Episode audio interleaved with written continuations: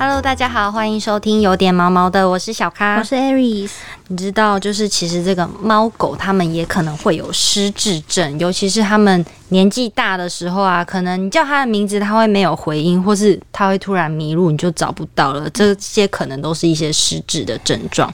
那我们今天一样邀请到中兽医周君燕医师来为我们讲解这个狗狗失智的症状。欢迎周医师。大家好，对，欢迎周医师。嗯，那其实这个失智症它是是一个怎么样的症状呢？然后它有没有比较好发的品种，或是容易发生在什么样的年龄？嗯嗯嗯。其实失智本身，它跟人都还是比较偏向，就是比如说我们说脑部的退化，或是脑部一些未知的病变这样子。那发生的年纪来讲，其实以狗狗、猫咪，因为现在其实狗狗、猫咪跟人一样，也有所谓老年化的状况。像一般其实十一岁以上的狗狗，在统计来讲，可能就有三分之一其实会有失智的问题。那十五岁以上，可能甚至有三分之二都有失智的问题。对，只是可能程度的。轻跟重而已。嗯，那猫咪也会被认为，比如说十五岁以上，可能有一半的猫咪都会有失智的状况。嗯，这样子，对啊。然后品种来讲的话，这个也是好像我忘记日本还是哪里做的统计，柴犬其实被认为是蛮常见到失智的一个品种。然后雪纳瑞好像也蛮常见的。那猫咪的话，可能就比较……猫咪好像就比较没有特别去做这样的统计。嗯，对对对。我知道，我之前对失智症，我自己初次意识到，哈，原来狗狗也会有失智症，是因为我在脸书上有看到一个贴文，就是说他们家的柴犬老了，然后它有一天就就在自己的家里走，然后它就突然把头放到有点像桌角还是椅脚地方，然后它其实是。很自由，它可以自由移动，但它就是突然定在那个地方，然后开始哭。嗯嗯，就想我那时候就很震惊，想说天哪，原来这个是狗狗在失智症的一个症状。嗯，那想问周医师说，就是除了像这种有点像会迷路嘛，或迷失方向感之外，还会有什么样的症状是失智特有的？其实像刚刚就是主持人讲到这个症状，算蛮典型的其中一个了。突然哭，就是不是心理疾病，它卡在不应该卡在的地方。哦，比如说有些人就卡在墙角。嗯，就是你明知道他只要退后或者转个身就可以出来。那他就会认为不知道怎么解决，对他认为我卡住了，我出不来了，这样子，那也是一种症状的表现，对啊。然后像一般失智，其实像我自己在讲这个病的时候，我都会给大家一个口诀，叫 dish 拉，就是七个英文字母，dish 是那个盘子，d i s h d i s h，然后拉就是 l a a，拉长音就有一个腔调的。然后因为其实这样子可以帮助大家记到八个不同的症状，对，有哪些症状？对，然后像 D 就是。第一个 D 的话，第一是 disorientation，就是它是失去方向感。这个失去方向感就包含我们刚刚讲第一种，就是它会卡在不该卡的地方。嗯，然后它会在家里面，原本他都知道要去哪里，比如上厕所啊，然后知道去哪里要怎么走，现在都忘记了，都不会，会卡在家具的角角，卡在墙角，嗯，这样子。然后甚至比如说原本年轻的时候会认路的，他也不会。像有些狗狗很聪明啊，它就会知道啊，这条路是去兽医院，前两个红绿灯我就在抖。嗯，然后哎，今天是要去宠物乐园玩，要去游泳，我很开心，就是会有这种。可是到这个时候，就会哎，记录的这些能力都都没有了，嗯，这是一个。然后 I 的话是 interaction，就是互动。嗯，然后这个互动包含跟人的互动，跟动物的互动。比如说，因为年轻的时候可能是很亲人的，很亲其他狗狗、猫咪的。年纪大突然会熊会咬，嗯，会攻击。这个是一种相反的，有那种很凶的，看到狗狗就咬的。年纪大突然哎变老好人，和善。对，就是这种改变，我们都认为它叫做 interaction，就是互动关系的改变，跟人也是一样。嗯，那 S 主要指的是 sleep，就是睡觉，突然一直在睡一样。对，他就是除了一直在睡以外，其实他的睡眠作息会混乱，就是他开始没有跟着日夜跑。嗯，所以他可能会就是，比如说睡眠时间就是可能下午三点到半夜一点。嗯，然后一点就起床开始挨，开始叫，走来走去。就等于就是有点作息也乱，作息混乱，对对对。然后甚至其实这个问题在我们在兽医院就会比较常碰到，是因为大多数失智并不是每一个都会表现出所有症状。嗯，那可是因为作息混乱会比较大的影响到，比如说家人的作息啊、休息等等的，所以就会比较容易被带来看。所以作息会混乱，他会日夜颠倒。嗯，然后会有他自己的作息时间。嗯，那 H 指的是 house training。就是我们一般指居家训练，就是大多数指大小便的训练嗯，比如他原本要在固定的地方上厕所，嗯，哎，现在不会，忘了，对，忘了他就乱上。嗯，然后或者是原本是出门才会上厕所，他开始在家里会上，嗯，就是类似像这样的改变。嗯，那再来 L 指的是 learning，就是学习。这这个跟人比较类似比较好理解，就是他的学习力当然会下降，然后他已经学过的东西也会容易忘记。例如说叫他坐下，他忘记是什么意思？对，然后或者是以前可能诶、你拿了牵绳，他就知道要出门要去哪里等，现在忘记了。没反应。对，学过的东西忘记了。嗯，那第六个 A，它这里有两个 A，一个 A 指的是 anxiety，就是焦虑。嗯嗯他会可能因为脑部退化，或是改变情绪，或是因为对他来讲是这样，我觉得应该要熟悉的东西，我现在全部都很陌生。嗯，所以他就会比较容易处于焦虑的状况。嗯，不管是因为他对环境的认知改变，还是实际上是脑部造成情绪改变，都有关系。嗯，那最后一个 A 是 activity，就是活动力。嗯，所以有点像刚刚我们讲的那个 interaction，就是他可能年轻的时候很活跃的，到年纪大突然不爱动，或是反过来，原本静静乖乖的，到老了突然很躁动、很不安。嗯，这种都是。对对对，然后这些串在一起，就是 dish 我们说是餐盘嘛，就盘子。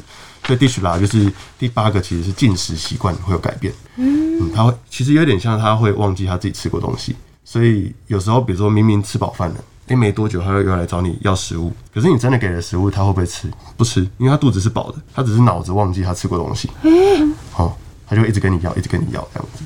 可是像刚医师讲的症状，我个人是觉得其实有蛮多都蛮像我们对，不是就是蛮像我们一般认知里面动物在老化跟退化的嗯，过程。那我要怎么分辨它只是单纯有点有点退化，还是真的有到失智症的程度？是，其实一般是这样讲，就是我们说失智症，它的正式的疾病名称叫做认知障碍症候群。嗯，就认知障碍，就是英文会叫 CDS。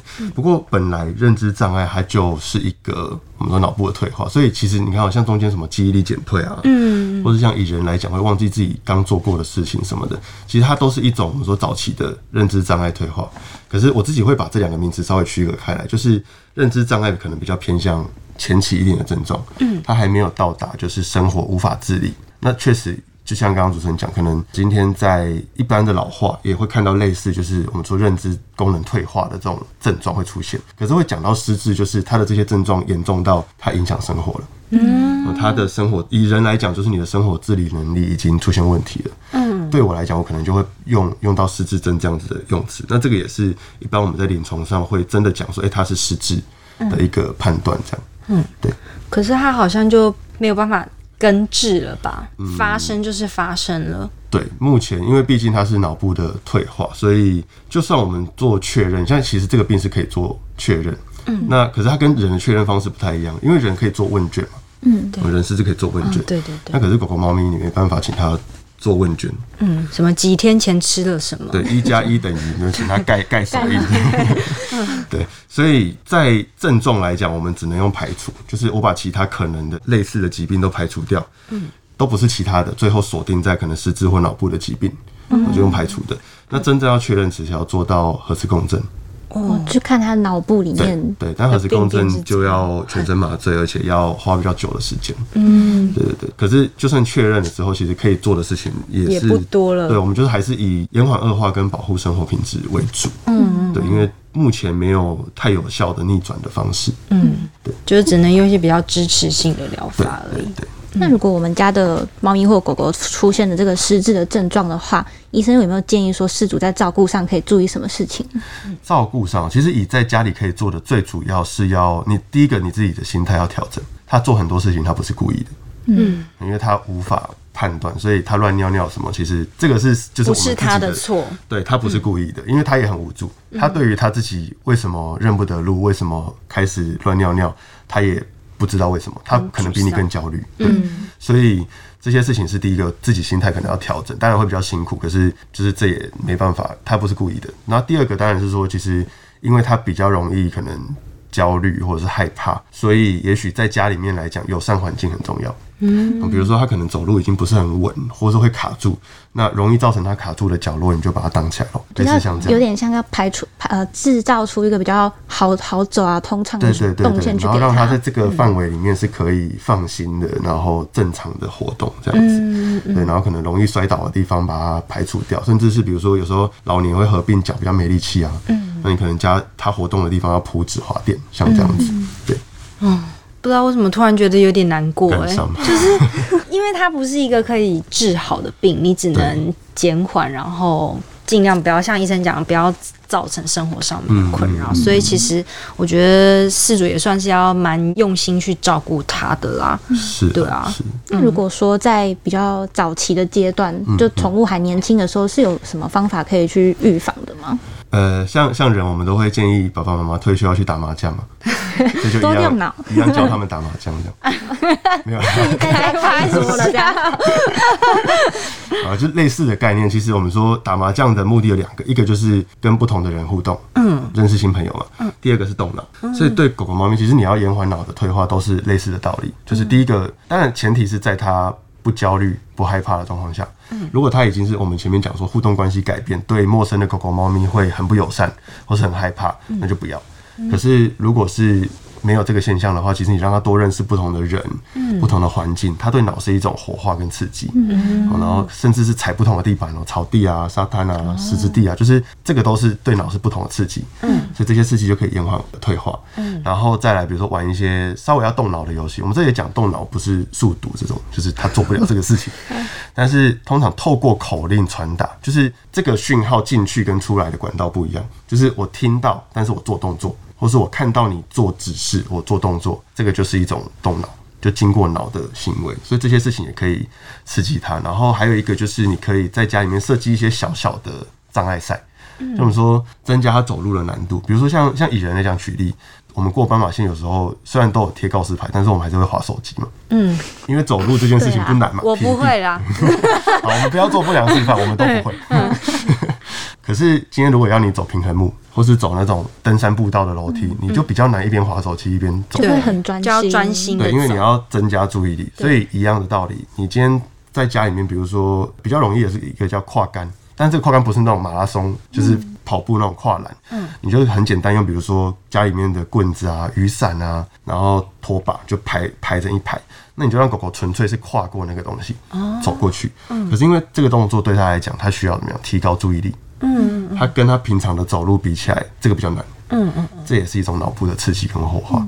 就有点像呃，主人可以多设计一些小小的关卡，可是就是不要太难的。不会让宠物感到太困难，它做得到，然后又不会让它感到焦虑的。对对对，那不错，不错。刚刚讲到那障碍赛，我想到的那个影片是有一阵子不是大家都很流行在那个猫前面摆很多罐子还是干嘛的，啊看猫会怎么样，然后猫就很优雅地通过，然后狗狗一看到就直接啪 撞烂。保龄球那种方式对对对对对，所以所以那个关卡设计不要太难。对 e s 刚刚有讲猫咪，可能会生气，对对对对。不要，玩了。它只是罚你不罚罐子。真的，嗯。啊，就是失智真的是讲起来蛮难过的，对我觉得难每个饲主可能都会面临到的一个关卡。嗯，不过一般也会安慰他们啦，因为你会遇到失智症，代表你照顾他照顾的够老。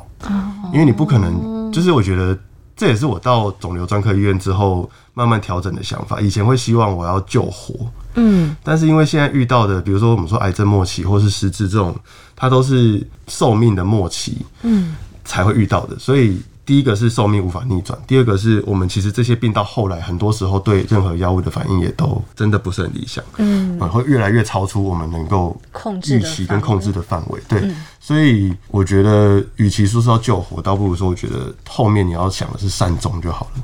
嗯，对啊，你不可能要他不死嘛。嗯，这这不可能，但是就是把那个生活品质顾好就好了。嗯，对，很棒的观念。嗯。对。啊，就是你真的就是陪伴他走到了最后，可能要面临一个比较困难的阶段，但就代表你们相处了很久。对。对啊，我们今天大概就聊到这里，喜欢我们的话，突然。对啊，好，大家不要感伤啊！就是这刚医生讲的，就是这些指令都是可以帮帮助改善的，蛮简单的啊，嗯嗯，而且也可以增进感情啊，我没错觉得。没错。喜欢我的话，欢迎留言给我，呃，订阅给我五颗星评价。每周一、三、五准时收听，有点毛毛的。谢谢周医师，大家拜拜。